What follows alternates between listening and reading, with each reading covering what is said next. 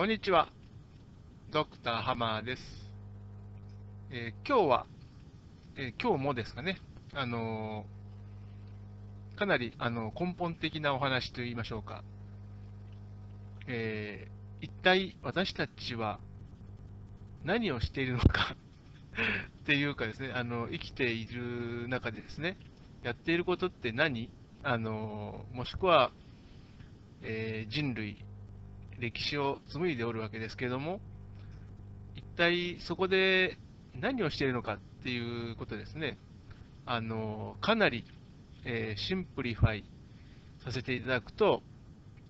あのスタート地点といいますか、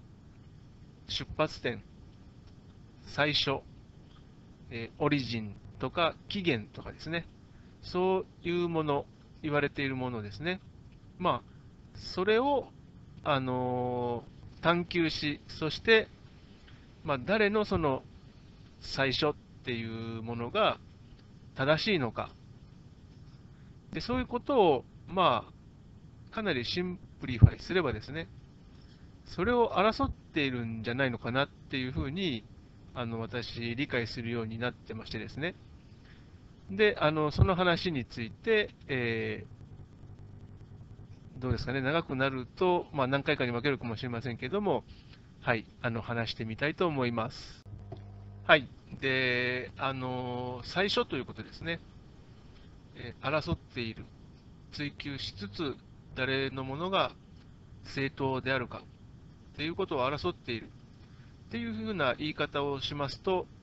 おそらく多くの方がイメージされるのは、まあ、歴史ですよね。えー日本であれば日本史、世界であれば世界史、まあ、世界史というと乱暴ですけども、まあ、それぞれ国々にですね、それぞれの歴史というものがありまして、でそれは現代の私たちが学んでいる歴史だけではなく、その時代、その時代ですね、中世であれば中世の時代の人々の歴史っていうものがありまして、その正当性っていうものを争う。これはまあ、あの、歴史の歴史と言いましょうか。あの、そういった逸話は数多く残されていることが分かっています。おそらく、ですから、その歴史をめぐる争いっていうふうになりますと、ほぼ一般市民っていうよりも、権力を持っている人ですよね。権力を争う者同士で、我こそは正当な権力者なり、ということを証明する、知らしめるために、正当な歴史っていうものを争うという、そういう流れでですね、その最最初、我々は一体どこから来たのかっていうところのこう視点っていうんですかね、それを争うということを延々人類やっていて、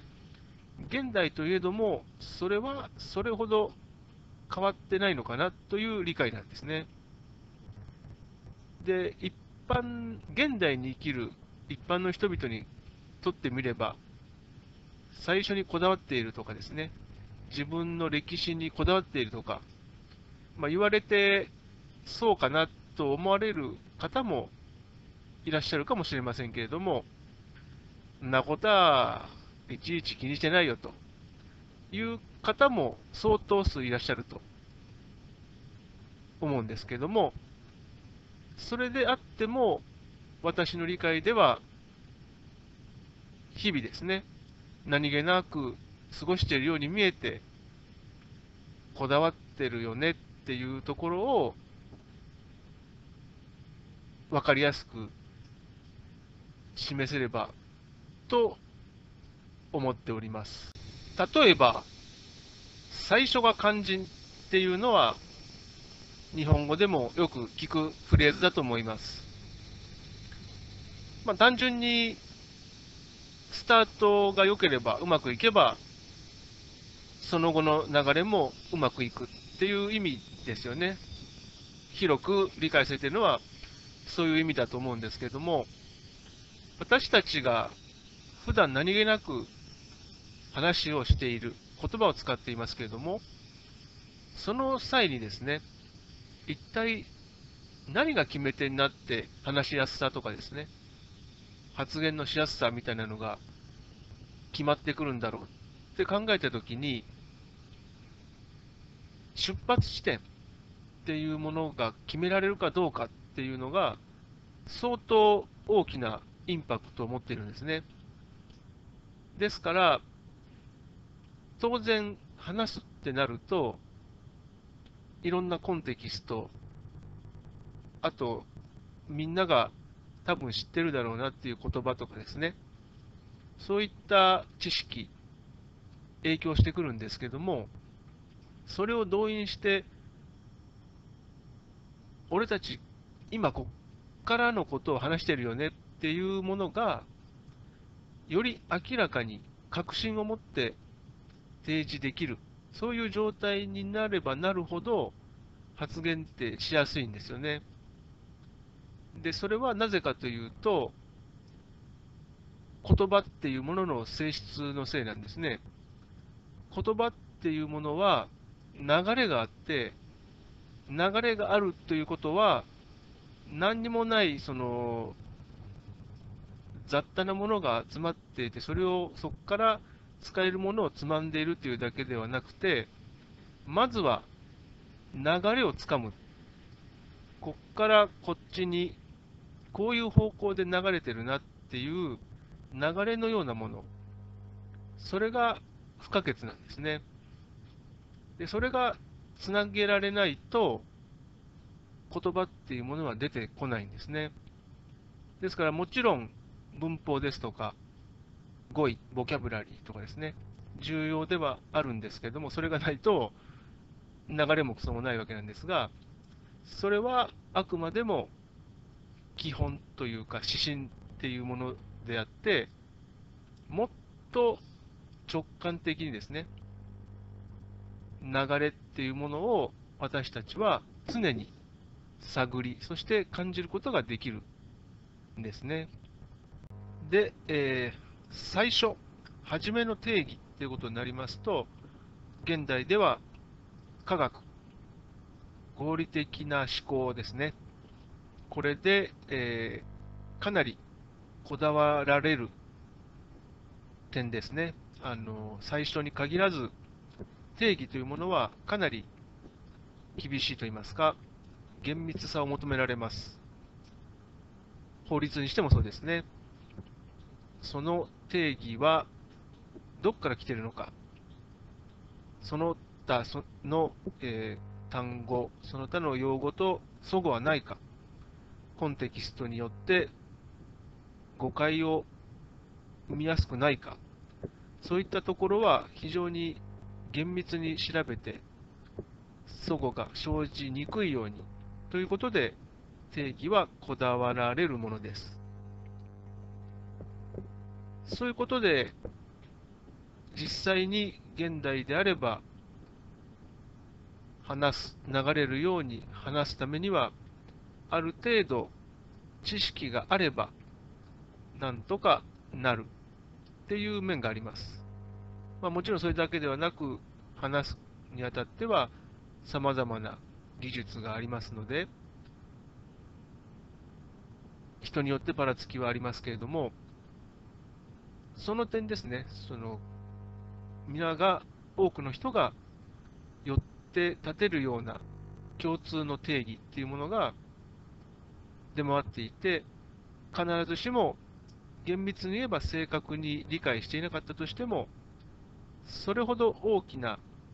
誤解とかですね、コンフリクトが起こりにくいっていう言葉が出回っているという現状ですね。まあ、かなり多くの人に発言のチャンスといいましょうか、意見表明、気持ちの表明にしてもですね、チャンスが広く与えられているのかなということは感じるんですけども、いかんせん、その先ほどちらっと申しました、それだけじゃない技術ですね。直感で流れをつかむ。流れに沿った話を面白くするとかですね、そういった能力っていうものも人によって違いがありますので、同じ条件、言葉とか定義っていうものが揃っているというだけでは、平等な、より平等感のある環境っていうものは、なかなか実現されない。逆に弱いものは弱いまんまで過ぎてしまうと。まあ、それはいかなる制度、道具、用意したとしても、どうしても残ってしまうものではあると思うんですけども、より優しい社会ということを考えたときにですね、そういったこぼれ落ちてしまうもの、どうしても発言が弱い、見過ごされてしまうっていうようなものをいかにピックアップできるか、そういうところを考える上でですね、私たちが一体その日常的に言葉っていうものを使って何をしてるか、えー、初言設定といいますか、一番最初のスタート地点の定義っていうものをいかにですね、自分の都合のいいように定義できるか、そういうところで争いが起こってるんだよっていうところをですね、理解することによって、何らかの対策っていうものも練られやすくなるんじゃないのかなっていうことを考えるわけです。具体的には、というほどに具体的でもないんですけども、え対策としては、まずはその言葉に対するイメージですね。記号を使っているんではなくて、えー、我々はもう少しその体全体ですね、感覚器官全体を使って言葉を成しているといいますかね、えー、これはあくまでもその記号を操作してるんじゃないよ、それだけじゃないよっていうところですね。そういうあの認識を、まず、あのイメージですかね、その言葉に対するイメージを変える。そういうことも一つ地味なようで有力な方策なのかなっていうのを考えています。あとは、えー、前回ちらっとその乗り移りの話をしたんですけども、私が常に気にしていることというのが、自他の境界線、自分と他者っていうものの境界があまりにくっきりはっきりしすぎてないか。つまりは、それぞれの人がですね、個人っていうもののイメージですね、それがあまりにアトミスティックと言いましょうか、こう独立しすぎてないかと。もうちょっと関係性の中から私たち一人一人っていうのは成り立ってるっていうことを気づいた方がいいんじゃないのかなっていうところがあるんですが、それもその言葉に対するイメージっていうものとですね、合わせればもっとこう促進されるのではないかと思っていまして、というのも、一人の人がですね、その人の能力でもって記号を操作しているんだっていうふうな認識だと、まあ、どうしても一人一人が頑張ってその能力を上げるっていうような、え考えになりやすいと思うんですね。そうではなくて、お互いに相乗効果で助け合いながら能力を上げていこうよと。全体的にコミュニケーションがうまくいけばそっちの方がいいじゃないかっていうような考えですよね。そういう世界をなるべく、まあ、そういう世界というか、そういうケースをなるべく多く発生させるためには、自他の壁っていうものをもう少し緩めたいという、そういう願いがあって、アイデンティティではなくて、もう乗り移りっていうですね、イメージの仕方、私たちはそれぞれいろんな人になれるんだよっていうですね、そういうあのイメージの仕方っていうのも使えるんじゃないのかなっていう話を最近考えてるんですけども、まあ、それとその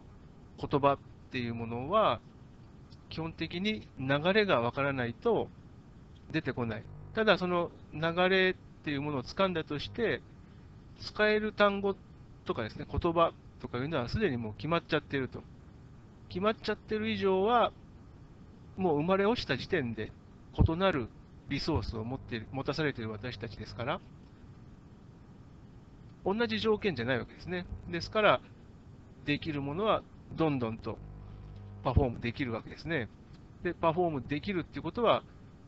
どんどんと影響力を行使できる。自分たちの都合のいいように環境を整えることができやすい。そういうことで、なかなか平等だ、平等だという言葉を使ってはいますけれども、基本的人権だとかですね、言ってますけれども、まあ、もともとのその条件の違い、でそこにその個人個人、一人一人が頑張りましょうみたいな考えだと、一向に差は埋まらないと言いましょうか、